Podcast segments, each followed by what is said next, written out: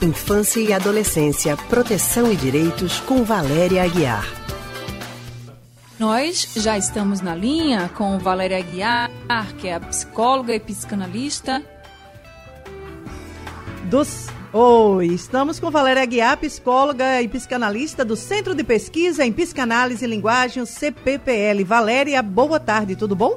Boa tarde, Anne. Boa tarde, ouvinte. Alexandra, boa tarde. Boa tarde, querida. A gente quer falar contigo hoje sobre esta questão do afeto em tempos de pandemia. A gente sabe que o afeto é uma parte muito importante da educação dos filhos. Agora, o problema é que nesse tempo de coronavírus, os pais que eventualmente ainda precisam sair de casa para trabalhar não podem abraçar, não podem estar beijando os filhos, porque todo mundo fica com medo de contaminá-los. E aí eu te pergunto, como é que a gente explica essa questão para as crianças? Como é que a gente vai fazer os pequenos entenderem isso? Pois é, muito difícil, não é? Para todos nós, quando nós brasileiros somos tão é, chegados ao afeto, à troca de carinho. Veja, gente, quando se trata de uma criança pequenininha, é muito difícil que esse contato físico é, seja evitado é, totalmente, no todo, né, radicalmente. Acho que quanto menos aproximação, quanto menos envolvimento físico, obviamente melhor, não é? Mais protegida fica a criança, mas às vezes pode escapar da criança fazer um movimento tal que fica difícil para os pais é, fazerem uma evitação. Então, assim, as crianças maiores, elas vão precisar ir entendendo e os pais precisam explicar de diferentes formas, em vários momentos, que não está sendo possível, que é um jeito de cuidar, mas quando passar esse período desse, desse vírus, desse dodói que está por aí, vai dar muito abraço apertado.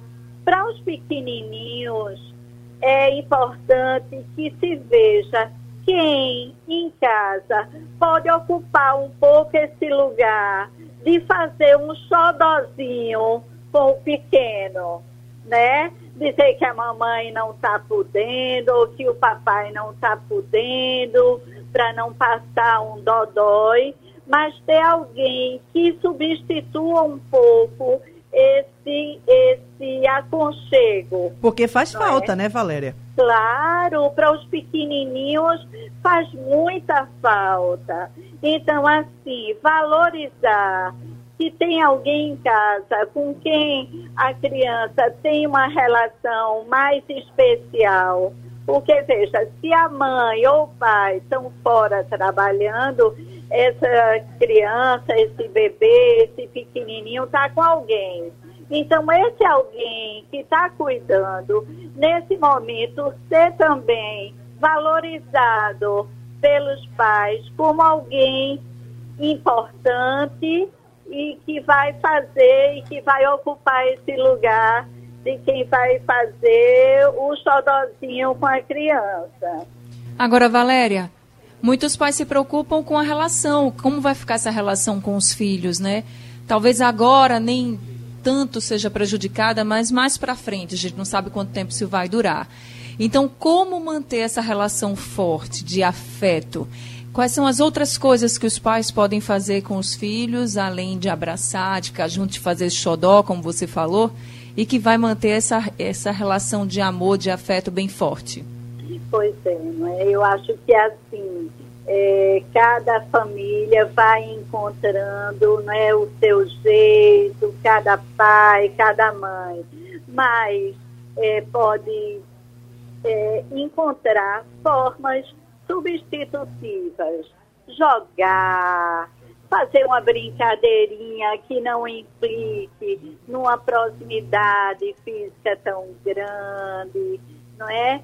Fazer é, um, né? A criança desenha de um lado, a mamãe desenha do outro, trocam desenhos, enfim. É difícil, não é, minha gente? Porque não, nunca vivemos algo assim, não é? É verdade. Não tem receita. Vai da possibilidade dos arranjos e das condições de cada pai, de cada mãe também em como está vivendo essa etapa.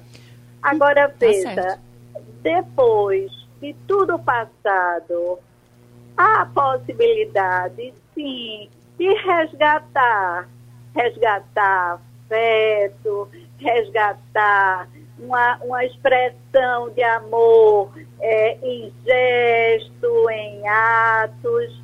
Há sim a possibilidade. Agora, como as crianças vão registrar essas experiências para depois, nas suas vidas, a gente não tem como dar conta agora. Vamos ter que esperar o tempo, né, Valéria? Isso, Muito obrigada, exatamente. querida. Muito De nada, obrigada. querida. Boa tarde. Minha Boa tarde. Boa tarde, Seguimos Valéria.